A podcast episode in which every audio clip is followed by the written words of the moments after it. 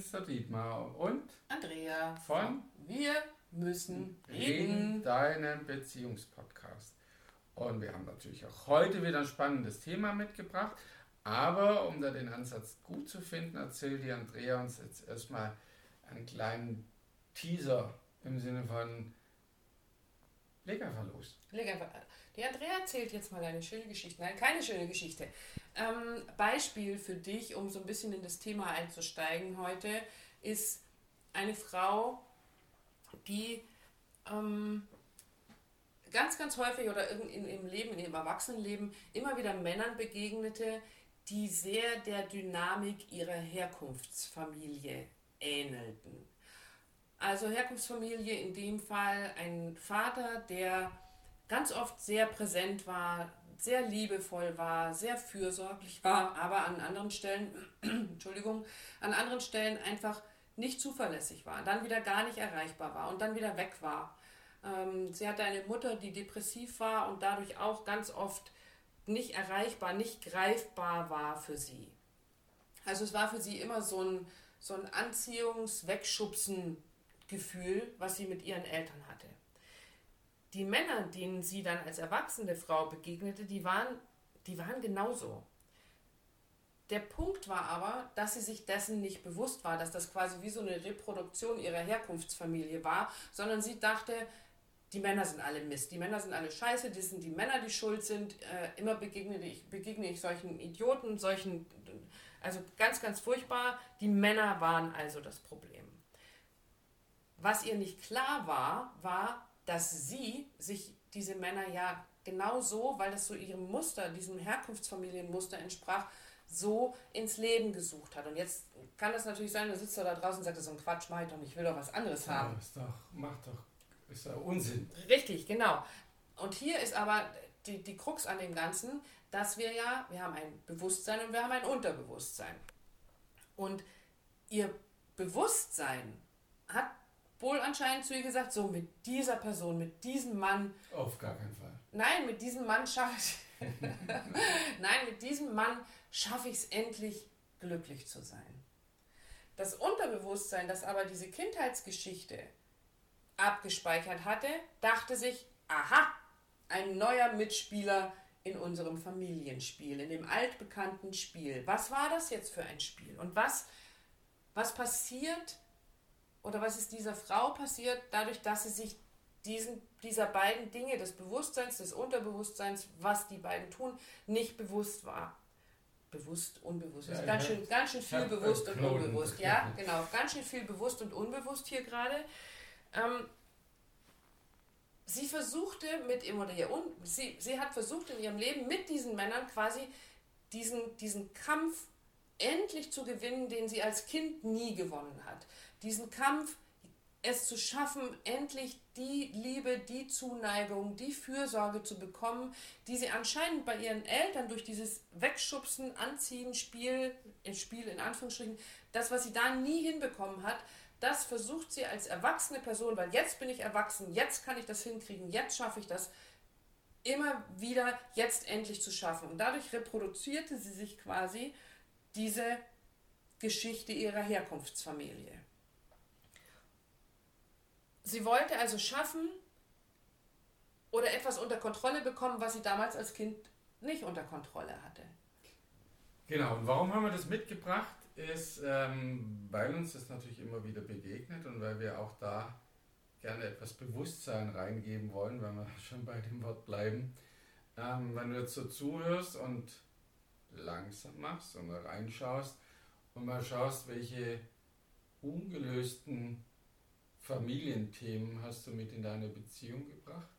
Welche Themen kennst du? Na, im Sinne von, ja, das ist so, es begegnet immer wieder so ein bisschen mein Lebensthema. Mhm. Das kenne ich aus früheren Beziehungen, das kenne ich äh, aus meiner Familie.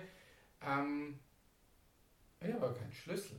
Im Sinne von, was, was, was, was mache ich jetzt damit? Oder was, was ist die. Naja, es geht schon die, darum. Die Situation so, die Situation, die, die daraus entsteht, ist Frustration, du bist genervt und im Endeffekt gräbst du dich noch weiter ein, weil du natürlich jedes Mal das noch verstärkst. Guck, Wieder so ein Idiot. Ja, danke. Bitte.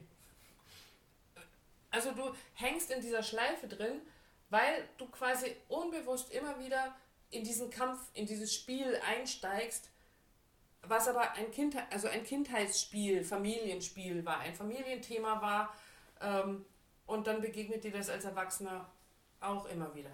Solange bis du dich dem tatsächlich stellst und sagst, ah, okay, dann mache ich das dieses Mal anders. Und jetzt dazu, ja, wie kann ich das denn machen, wenn ich schon in einer Beziehung bin? Mach dir bewusst, dein Partner, deine Partnerin ist genau die Person, erstens, mit der dieses Thema heilen darf, was wir ja ganz oft auch so rausfinden mit unseren Paaren, wo ganz häufig dabei rumkommt, äh, guck mal, dir begegnet genau dieser Mensch, mit dem so eine alte Verletzung heilen darf. Die begegnet genau der Mensch, mit dem diese alten Themen endlich Frieden finden dürfen. Und was macht der Partner, die Partnerin dazu, damit das heilen darf? Er drückt jedes Mal den Knopf. Immer und immer wieder wird genau dieser Knopf gedrückt, der, ich habe da mal so ein Bild von einem Wurlitzer gehabt, der immer wieder die gleiche Platte abspielt, immer das gleiche Lied. Und genau so begegnet dir das in deiner Beziehung. Und jetzt kannst du vielleicht mal auch so eine Beobachterposition einnehmen. Vielleicht kannst du die oder magst du die als so dein älteres, weiseres Ich bezeichnen oder dir so vorstellen und dir dann so ein paar Fragen stellen. Und die erste Frage wäre, was passiert hier gerade wirklich? Was vermisse ich gerade an dieser Stelle? Ich vermisse gerade die Zuwendung. Ich vermisse gerade die Aufmerksamkeit. Ich fühle mich gerade alleine.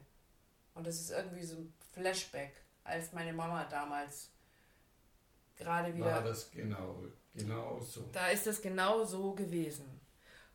Und als zweite Frage, damit sind wir dann wieder bei unserem Zwischenschritt, von dem wir schon ein paar Mal gesprochen haben. Wie gehst du normalerweise damit um, wenn dir so eine Situation begegnet? Was ist das, was du normalerweise tust? Gehst du in den Angriff? Also greifst du deinen Partner, deine Partnerin an, indem du sagst, nie hörst du mir zu, nie bist du da, wenn ich dich mal brauche? Oder gehst du in den Rückzug? Oder eben in die Vermeidung? Indem du sagst, ja, das muss ich ja jetzt wahrscheinlich erstmal mal, ich krieg das schon alleine hin. Also was tust du normalerweise? Und nimm dir Zeit dafür. Und dann lass dir von diesen, ich habe es extra so ein älteres, weiseres Ich bezeichnet, dieses, diese Person, die vielleicht schon ein bisschen mehr Ruhe hat, Gelassenheit hat, nimmst du die dritte Frage in Angriff, die dich fragt, wie könnte ich jetzt anders mit dieser Situation umgehen?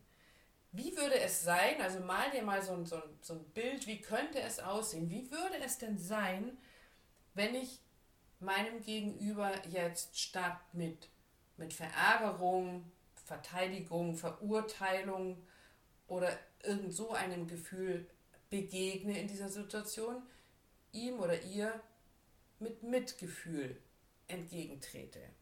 Also spiele einfach mal dieses Gedankenspiel für dich durch. Wie könnte es dann anders aussehen? Was könnte dann vielleicht anders sein?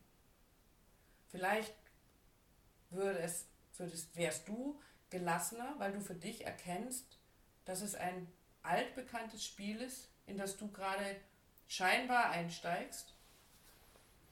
Und es verschafft dir vielleicht die Möglichkeit zu sagen, ne, stopp mal, dieses Spiel spiele ich jetzt nicht mehr mit.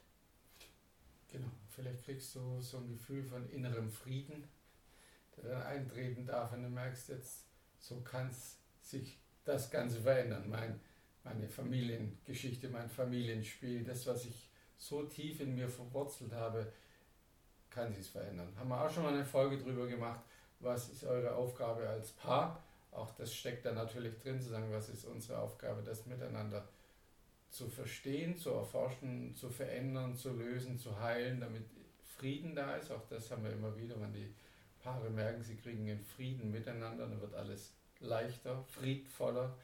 Und das ist schon, schon ganz, ganz wichtig, da, da hinzugucken, hinzuspüren.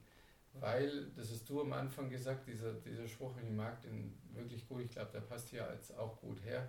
Wir, wir heiraten immer unsere unerfüllten unaufgeräumten, oder unaufgeräumten so rum äh, Themen. Ja, Verletzungen, mhm. Themen. Und er sagt, ja, ja vielleicht hast du Glück und sagt, ich habe nicht geheiratet. äh, dann bist du in Beziehung mit einem ungelösten Thema, mit, einem, mit einer Verletzung, die da passiert ist. Und eben nicht, um sie wieder und wieder und wieder zu erleben, sondern damit sie sich verändern kann. Das ist die, die Aufgabe, die du hast in deinem Leben. Und auch da ganz wichtig, eben dieses nicht dem, dem anderen die Schuld zuzuschreiben und zu sagen, ja, der ist schuld, die Männer sind schuld, die Frauen sind schuld, sondern ein bisschen weiter auch da in die Erforschung zu gehen dessen, okay, wie habe ich das denn früher erlebt? Also was ist das Thema, was dahinter stecken darf? Und dann deinem Gegenüber mit einem Wohlwollen entgegenzutreten oder gegenüberzutreten oder zu begegnen, so hört sich besser an. Ähm, und vielleicht auch dieses Wohlwollen immer mal als Grundvoraussetzung zu nehmen. Mein Partner, meine Partnerin ist mir nicht begegnet um morgens, der, der steht nicht morgens auf und sagt, boah, heute, heute, heute trete ich ja mal so richtig gegen das Schienbein, damit sie sich abends mal so richtig scheiße fühlt, sondern der hat sich mich ja ausgesucht oder sie hat sich mich ausgesucht, weil sie etwas an mir toll findet, weil sie mich liebt, weil, sie, weil ich ihr wichtig bin. Weil ich einen Weg mit ihr gehen möchte. Ja. Genau. Und das ist ja nach wie vor da. Und das als Grundvoraussetzung zu nehmen für diese Geschichte, kann sehr, sehr hilfreich sein. Und ich würde sagen, du probierst es einfach Ganz mal aus. Genau. Nimmst als Impuls für dich, um es einfach mal auszuprobieren und schreib uns gerne davon, was du da beobachten durftest. Wir freuen uns auf jeden Fall, wie immer, über Nachrichten dazu. Auf jedem Kanal auch immer. In diesem Sinne, dir eine schöne Zeit. Bis zum nächsten Mal. Tschüss.